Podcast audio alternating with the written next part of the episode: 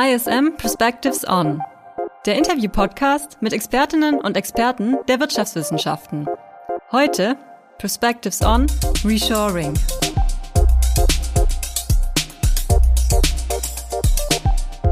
Hallo und herzlich willkommen zu ISM Perspectives On. Ich bin Julian Tröndle, Redakteur beim Fernstudium am ISM Campus Stuttgart und ich spreche heute mit Dr. Birgit Kuse, die studierte Stadtplanerin, promovierte an der TU Kaiserslautern und der Universität Salzburg im Bereich Geoinformation Systems. Im Anschluss arbeitete sie als Beraterin für deutsche und internationale Unternehmen und betreute dabei verschiedenste internationale Expansions- und Kooperationsprojekte, unter anderem innerhalb Europas, aber auch in Ländern wie Singapur, Mexiko oder Südafrika.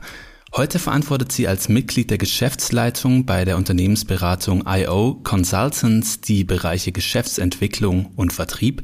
Herzlich willkommen hier im ISM-Podcast Birgit Guse. Ja, hallo Julian, herzlichen Dank für die Einladung. Ich freue mich auch sehr. Du bist ja heute hier, um mit mir über das Thema Reshoring zu sprechen, also den Trend, dass Unternehmen ihre Lieferketten wieder enger, also lokaler an sich binden. Wir hatten, als wir uns zum ersten Mal gesprochen hatten, kurz auch überlegt, die Folge Perspectives on Deglobalization zu nennen. Gegen den Begriff hast du dich dann aber so ein bisschen gesträubt. Warum? ja, ähm, das ist, wird ja oftmals gemeinsam benannt, da hast du recht. Also Reshoring bedeutet ja, dass man versucht, seine Produktion zurück an den Heimatstandort oder zumindest mal zurück ähm, in das nähere Umland zu bringen. Deglobalization würde eher heißen oder auch was oftmals Entglobalisierung genannt wird, dass ich mich insgesamt aus dem internationalen Markt, also auch den Marktmechanismen zurückziehen möchte. Das muss nicht unbedingt das Gleiche sein. Das mag ähm, vielleicht ähnliche Tendenzen haben oder auch die Ergebnisse sind vielleicht ein bisschen ähnlich, insbesondere wenn man dann an die Lokalisierung der Produktionsstätten denkt. Aber die Hintergründe oder die Beweggründe sind ein wenig andere. wir werden gleich noch konkreter auf das Phänomen Reshoring zu sprechen kommen. Vorher aber wollen wir einen kurzen historischen Blick zurückwerfen. Denn bis vor kurzem galt ja eigentlich noch genau die gegensätzliche Strategie, die des Offshorings so als Goldstandard für erfolgreiches Wirtschaften. Was waren damals denn die zentralen Argumente für die Auslagerung der Produktion? Ja, das kann man ein bisschen historisch betrachten, da hast du recht. Und zwar kommt es eigentlich aus der volkswirtschaftlichen Theorie. Da ist vielleicht David Ricardo, ein Engländer im 19. Jahrhundert zu nennen, der entgegen aller damaligen Vorgaben oder auch Ideen gesagt hat, ähm, es rentiert sich an anderer Stelle zu produzieren, beziehungsweise auch einen entsprechenden Handel zu betreiben.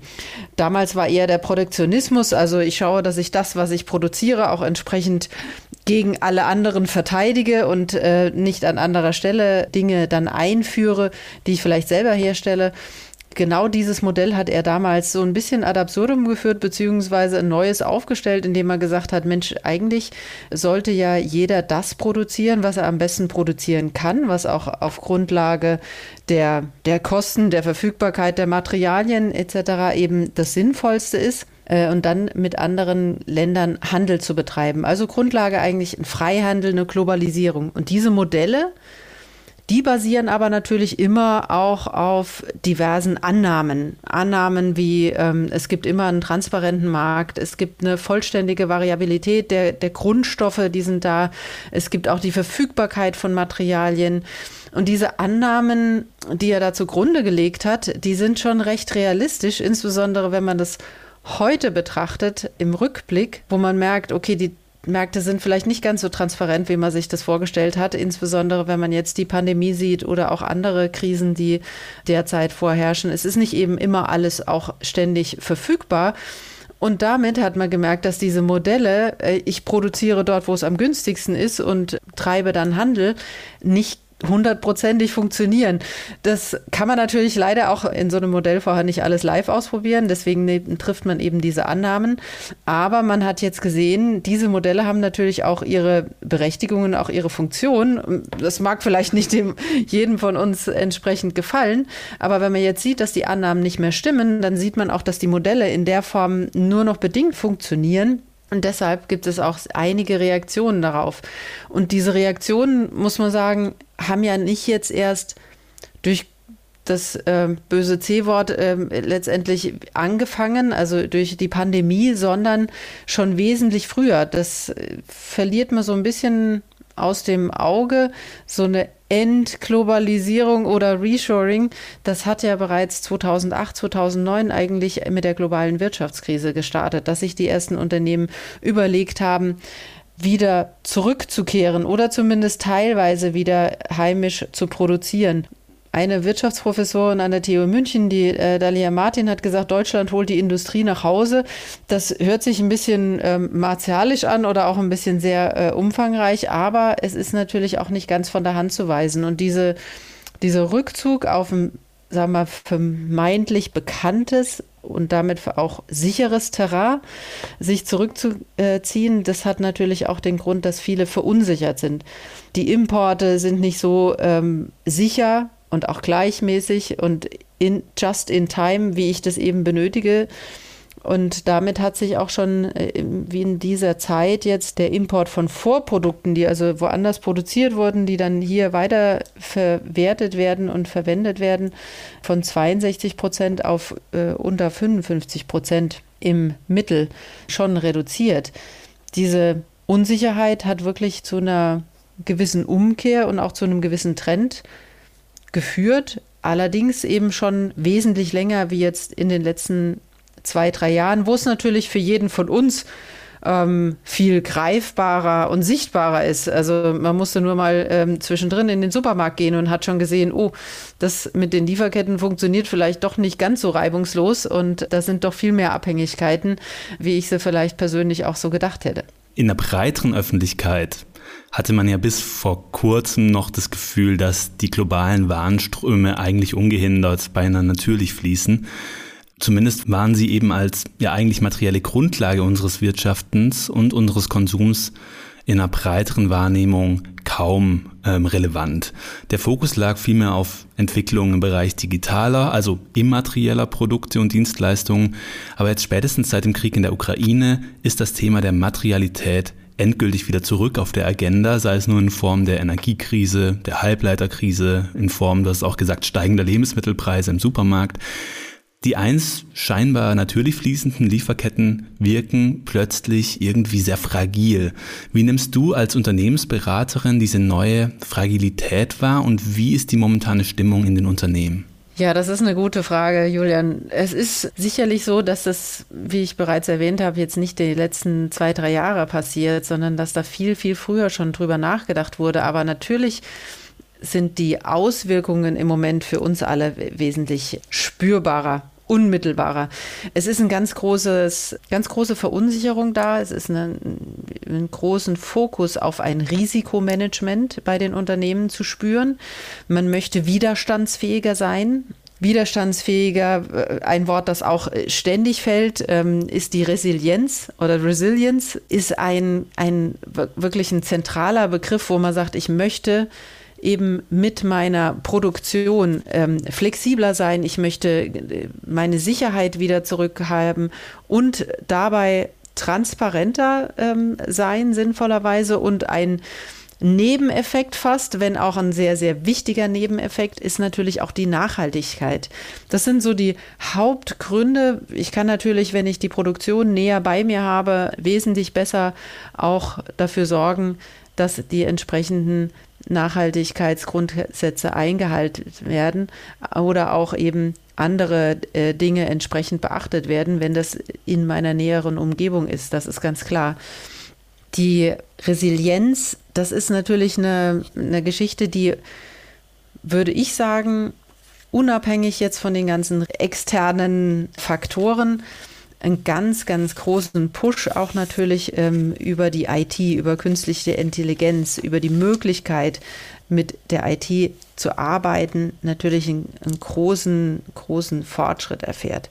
Zum Beispiel mit Hilfe von Algorithmen kann ich natürlich vorab schon mal schauen, was für Handlungsoptionen sich mir bieten. Wenn jetzt ein gewisser Part, ein gewisses, ein gewisser Rohstoff wegspricht, Lösungsvorschläge zu unterbreiten, Lieferantennetzwerke zu erweitern, zu optimieren, dass ich ein gewisses Auftragsvolumen habe, dass meine Produktion gegebenenfalls auf andere Standorte verlagert wird oder dass ich eben mehrere Standorte entsprechend dann zusammenschalte und natürlich auch die Lagerbestände entsprechend optimiere oder anpasse. Sowas nennt man eben klassischerweise dann Supply Chain Beratung oder Supply Chain Management. Welche Grundgüter und auf sie angewiesene Branchen sind denn von der gegenwärtigen Situation besonders getroffen?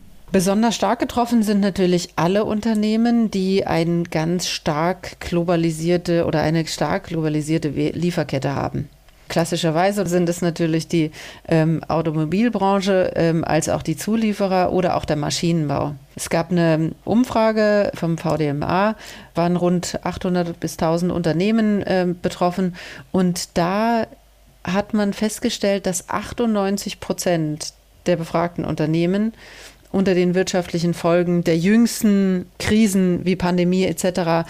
durch die Lieferkettenprobleme leiden.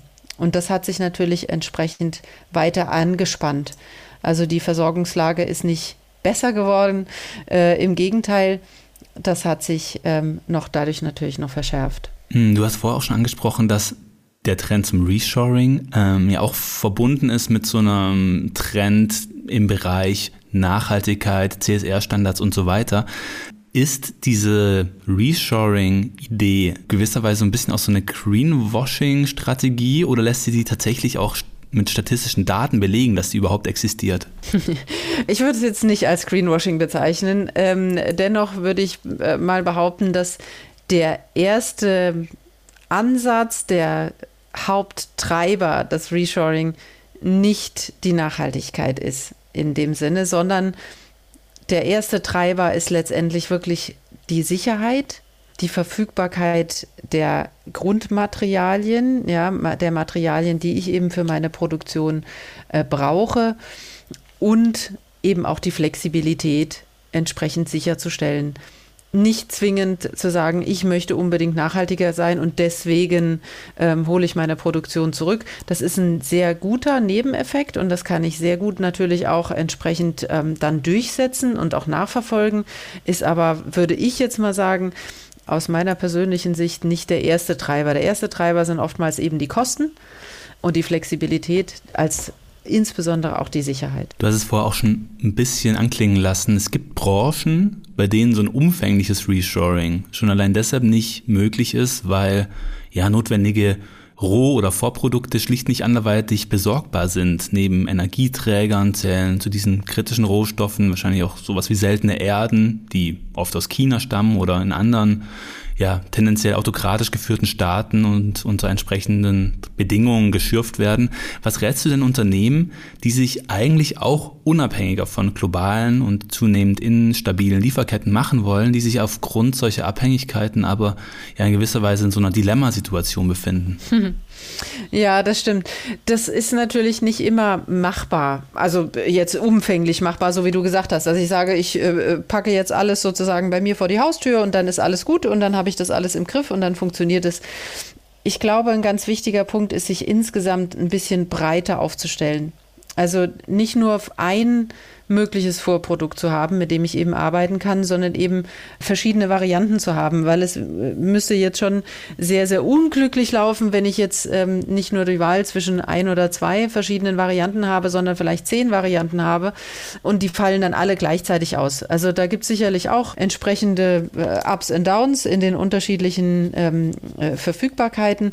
Allerdings mache ich mich dann nicht so unabdingbar abhängig von einer, von einem Vorprodukt oder von einem Material, was ich brauche. Das heißt, breiter aufstellen und vielleicht auch schauen, ob es die Möglichkeit gibt, dieses Produkt dann auch eher in einem näheren Umfeld, ähm, sagen wir mal näheres Umfeld jetzt zum Beispiel auf europäischer Ebene bei europäischen Lieferanten zu bekommen.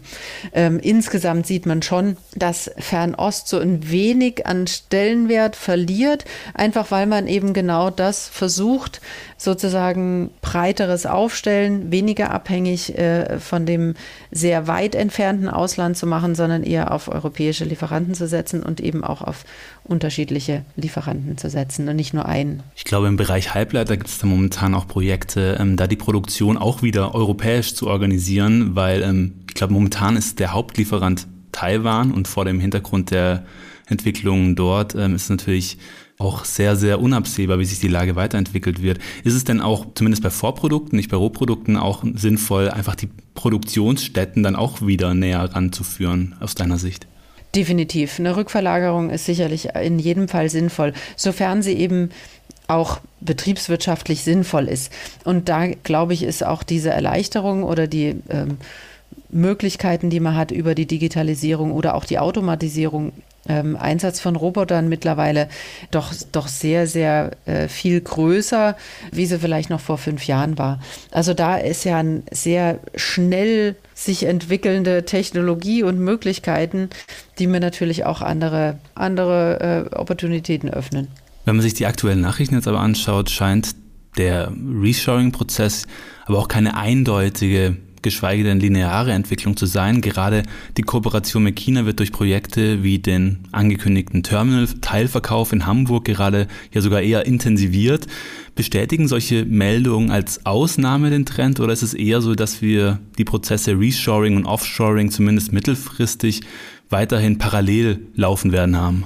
Ach, ich denke schon, es wird weiterhin parallel laufen. Also es gibt sicherlich, sagen wir mal, den, das, das Offshoring hat so seinen Zenit, sagen wir, den, den Höhepunkt vor ähm, knapp ja, 30 Jahren vielleicht überschritten. Dennoch passiert es ja trotzdem noch, dass es sinnvoller ist, vielleicht auch Teile der Produktion auszulagern und auch umgekehrt. Aber ich glaube, genau da ist auch eine entsprechende Beratung, eine Visualisierung der Optionen letztendlich für die jeweiligen Unternehmen ist auch entsprechend sinnvoll. Einfach zu schauen, welche bestehenden Strukturen habe ich denn, was benötige ich, welche Standorte habe ich, welche Transporte sind dann erforderlich, welche Mengen würde ich denn auch wo produzieren, was müsste ich damit lagern solche Dinge auch mal in Szenarien durchzuspielen und zu schauen, was ist denn für mich als Unternehmen mit meinem, äh, mit meiner Lieferkette, mit meinem Supply Chain, mit den Materialien, die ich brauche, mit den Vorprodukten, die ich benötige, was ist da die sinnvolle Variante, beziehungsweise wie kann ich sowas auch optimieren? Und wie gesagt, durch die diversen IT, künstliche Intelligenzansätze kann ich da auch mathematisch schon eine sehr, sehr gute ähm, Darstellung erreichen, ohne dass ich es jetzt live ausprobieren muss und mir da einfach auch eine Entscheidungshilfe holen, was für mich am sinnvollsten ist. Jetzt, wenn sich Unternehmen an dich wenden, mit dem Bedürfnis, ihre Lieferketten wieder enger an sich zu binden, welche Motive kannst du denn bei den EntscheiderInnen identifizieren? Du hast einige schon genannt, aber was sind so, wenn du jetzt nochmal wirklich den, diesen einen ähm, CEO oder die eine CEO vor dir ähm, stehen hast, was sind die, diese Motive, die am meisten dann auch angesprochen werden in den Beratungsgesprächen? Ja, ich glaube, insgesamt haben wir fast schon alle genannt, aber ich glaube, ein gewisses ähm, ein Risikomanagement ist, ist ein ganz, ganz wichtiger äh, Punkt, der eben in die Flexibilität mündet, in die Sicherheit, in die Nachhaltigkeit, in die Transparenz. Also Risikomanagement und eine Resilienz, Widerstandsfähigkeit zu haben. Ich glaube, das ist ganz, ganz, ganz wichtig und auch ganz natürlich, dass man versucht, nach all dem, was in der letzten Zeit so passiert ist, ohne dass man einen direkten Einfluss drauf hatte, dass man einfach widerstandsfähiger sein möchte, insbesondere für sein Unternehmen und natürlich für die ganzen Mitarbeiter, für die man auch verantwortlich ist. Und das ist das, das treibende, ja, der treibende Faktor, würde ich sagen, ähm, für den Unternehmer oder die Unternehmerin in dem Fall. Wenn wir jetzt auf deine konkrete Arbeit bei IO Consultants zu sprechen kommen. Wie geht ihr denn mit solchen Anfragen um? Welche Daten und Modelle legt ihr euren dann mit den Unternehmen erarbeiteten Strategien zugrunde? Also grundsätzlich ist es so, dass wir erstmal ein bisschen Informationen benötigen von den Unternehmen, um eben auch wirklich zielgerichtet beraten zu können. Das heißt, es ist relativ viel Zuhören gefragt und ähm, ein raus ähm, ja, rauskristallisieren, wo auch die Hauptschwerpunkte sind oder auch die Hauptschmerzen sind, die man nehmen möchte. Grundsätzlich aber natürlich ähm, brauchen wir erstmal eine Datenbasis, eine Informationsbasis, wo wir sehen, wo werden welche Dinge produziert, wo sind In- und Outbound ähm, letztendlich, wie ist der Materialfluss derzeit, wie sind die Materialströme unter Berücksichtigung bestimmter Faktoren, die man natürlich gemeinsam abstimmt, zum Beispiel ein Wachstum in einen speziellen Markt oder eben einen Rückzug aus einem speziellen Markt. Daraus würden dann letztendlich verschiedene Szenarien entwickelt, welche äh, Standorte, welche neuen Standorte sind sinnvoll, welche anderen Standorte könnte man gegebenenfalls konsolidieren oder auch zusammenlegen. Verschiedene Szenarien werden dann aufgezeigt und auch entsprechend bewertet, um auch zu schauen, was könnte man denn sinnvollerweise, vielleicht gibt es äh, mehrere Varianten und ähm, auch die jeweiligen Szenarien werden dann natürlich auch nochmal entsprechend qualitativ und quantitativ bewertet. Eine Sensitivitätsüberprüfung findet statt um dann wirklich zu einer umfassenden Entscheidungsvorlage zu kommen, die dann natürlich letztendlich die Entscheidung trifft, der, ähm, der Unternehmer oder die Unternehmerin natürlich in dem Falle. Wir können einfach auch nur eine entsprechend gute Basis und Grundlage liefern aus den vorhandenen Daten, bestenfalls des, des Kunden natürlich und basierend auf den Daten aus den jeweiligen Märkten und ähm, den Materialströmen und den Materialflüssen. Und wenn man das gemeinsam definiert hat, wo die Reise hingehen soll, beziehungsweise was dann die richtige äh, Variante, bestimmte Szenario ist, dann geht es dann an die entsprechende Feinplanung bezüglich des Warenlagers, des ähm, Produktionsstandortes etc. Jetzt haben wir ähm, eigentlich, wenn man von Reshoring spricht, ja immer so zwei Bereiche, die man reshoren kann. Nämlich zum einen ist es eben diese Supply Chain, da haben wir jetzt schon viel drüber gesprochen. Im Grunde ist aber auch das Thema Absatzmärkte ja ein Thema, was in den Bereich Reshoring fällt. Wie hängen denn die beiden Bereiche zusammen? Besonders in Deutschland ist es ja auch oft eine Abhängigkeit dann von den, von den Absatzmärkten, die dann auch wahrscheinlich das Reshoring der Supply Chain dann auch so ein bisschen hemmt, ne? Ja, so ein bisschen hemmt oder auch ein bisschen anfacht oder auch anfeuert über E-Commerce natürlich. Ähm, nicht zu vergessen, hat ja gerade ähm, durch die Pandemie einen ganz, ganz großen Schub erfahren, was mich natürlich unabhängiger macht. Ähm, dann muss ich nicht vor Ort produzieren, weil dann ist es ähm, relativ egal, wo ich produziere. Dann kann ich das auch sozusagen mit anderen äh, Maßgaben machen ist überhaupt, äh, glaube ich, ein, ein, Faktor, der nicht wegzudiskutieren ist und der auch in alle Bereiche mittlerweile Einzug gehalten hat, in Bereiche, in denen wir es uns hätten vielleicht vorher auch gar nicht vorstellen können, dass wir das übers Internet bestellen, auch insbesondere, wenn es jetzt um Lebensmittel geht. Das ist äh, überhaupt keine Frage, aber auch durch diese, durch diese Krisen und durch diese vielen Dinge, die auf, auch auf die Verbraucher eingestürzt sind, sind doch da auch nochmal, ja, viele so ein bisschen sensibler geworden in Bezug auf, was kaufe ich und von wem kaufe ich das. Und auch das hat natürlich den jeweiligen Unternehmen entsprechend nochmal einen Anstoß gegeben, darüber nachzudenken. Also ich habe auch ein ganz tolles äh, Forschungsprojekt gesehen, zum Beispiel von Adidas, äh, Speed Factory, die sich überlegt hatten, und zwar auch schon eine der ersten waren, glaube ich, schon nach, äh, während der Wirtschaftskrise, zu schauen, wie sie Produktion wieder zurückverlagern können. Allerdings mit einem gewissen anderen Treiber, auch da wieder von dem, ja, von dem Absatzmarkt gedacht, nämlich der Individualisierung. Da hatten wir jetzt noch gar nicht drüber gesprochen, nämlich die Individualisierung ist auch ein Treiber für das, für das Reshoring. Ein Offshoring funktioniert natürlich super, wenn ich Massenprodukte habe. Wenn ich schnell viel gleich produzieren möchte, dann kann ich das wunderbar in einem Markt machen, wo ähm, ja auch der Arbeitslohn recht niedrig ist und wo ich letztendlich eine Massenfertigung perfekt ähm, vorantreiben kann. Die Individualisierung allerdings, wo ich sage, ja, also ähm, ich hätte jetzt gerne aber in dem Fall Schuh, den Schuh ähm, in grün, gelb, orange und äh, das aber in einer Variante, die sonst aber jetzt keiner hat, dann ist es äh, schwierig natürlich mit einer zentralen Steuerung, mit einer Massenfertigung ähm, entsprechend zu bedienen. Da ist es dann interessanter zu sagen, ich habe eine dezentrale und sehr flexibel einsetzbare Fertigungseinheit. Und genau das funktioniert eben auch nur mit entsprechenden ja, IT-Systemen. Ähm, man hat dort ähm, in einem Forschungsprojekt eben auch festgestellt, dass man in einer Produktionslinie tausend verschiedene Güter in Echtzeit produzieren kann. Und ich kann dann eben direkt über eine ähm, entsprechende Systeme, also CPS-Systeme, kann ich eine integrierte und vollständige Digitalisierung vorantreiben. Das heißt, das Produkt bekommt, während es sozusagen durch die Fertigungsreihe läuft, direkt die einlaufenden Daten aus der Bestellung und wird dann genauso bearbeitet. Und das funktioniert natürlich nicht nur bei einem Schuh, das kann genauso bei einem Auto oder bei anderen Gütern funktionieren. Ist ein nicht unerheblicher Treiber auch für ein Reshoring, neben ähm, allen anderen Dingen, die wir bereits heute schon besprochen haben, weil ich damit natürlich eine Personalisierung, eine Individualisierung vorantreiben kann, die ich in einem Billiglohnland so nicht machen könnte. Hat auch den tollen Vorteil, dass man nicht sagen muss, Reshoring heißt, ich bringe das zwar zurück, automatisiere alles und ähm, habe dann dadurch wesentlich weniger Arbeitsplätze, sondern im Gegenteil, ich habe zwar vielleicht nicht ganz so viele Arbeitsplätze wie jetzt bei einer Massenfertigung, aber ich habe wesentlich höher qualifizierte Arbeitsplätze, die natürlich bei uns auch wesentlich mehr Anklang finden würden. Jetzt hast du schon ein Beispiel genannt mit Adidas. Ähm, mhm. Vielleicht kommen wir jetzt nochmal auf, auf deine, deine Arbeit bei IO Consultants zurück, nämlich wenn jetzt diese netzwerkbasierte Strategie erarbeitet worden ist.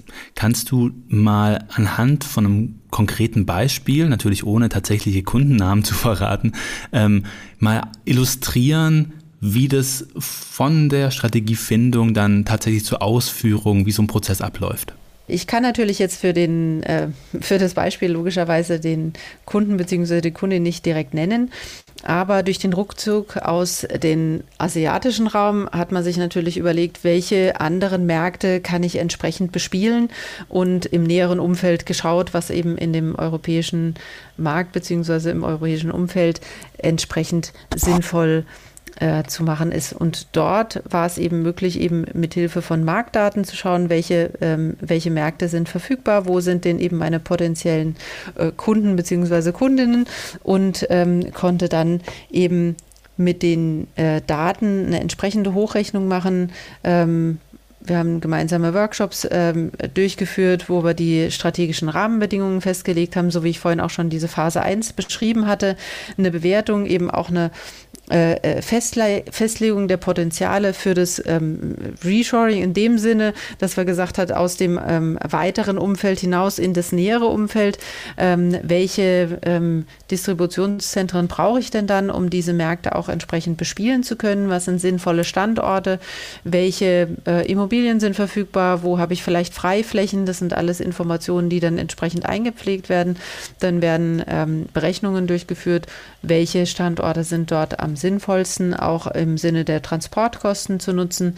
Ähm, und man hat dann damit dem Kunden letztendlich bzw. der Kundin geholfen, mit einem schnellen Umzug in die neuen Flächen, auch entsprechend ähm, umsetzungsbegleitend letztendlich äh, den neuen Markt so schnell wie möglich auch bespielen zu können. Wir lernen also, so ein, so ein Reshoring-Prozess ist auch ein sehr komplexer Prozess, wo viele Faktoren mit einspielen. Birgit Guse war das, Mitglied der Geschäftsleitung bei der Unternehmensberatung IO Consultants. Vielen Dank, dass du dir die Zeit für das Interview genommen hast. Vielen Dank, Julian. Es hat mir sehr viel Spaß gemacht. Dankeschön. Alle im Interview genannten Quellen findest du in den Shownotes zur Folge. Der Podcast ISM Perspectives On wird präsentiert von der International School of Management. Besuche unsere Website ism.de für weitere Infos zu den angebotenen Bachelor- und Masterstudiengängen aus dem Bereich der Wirtschaftswissenschaften.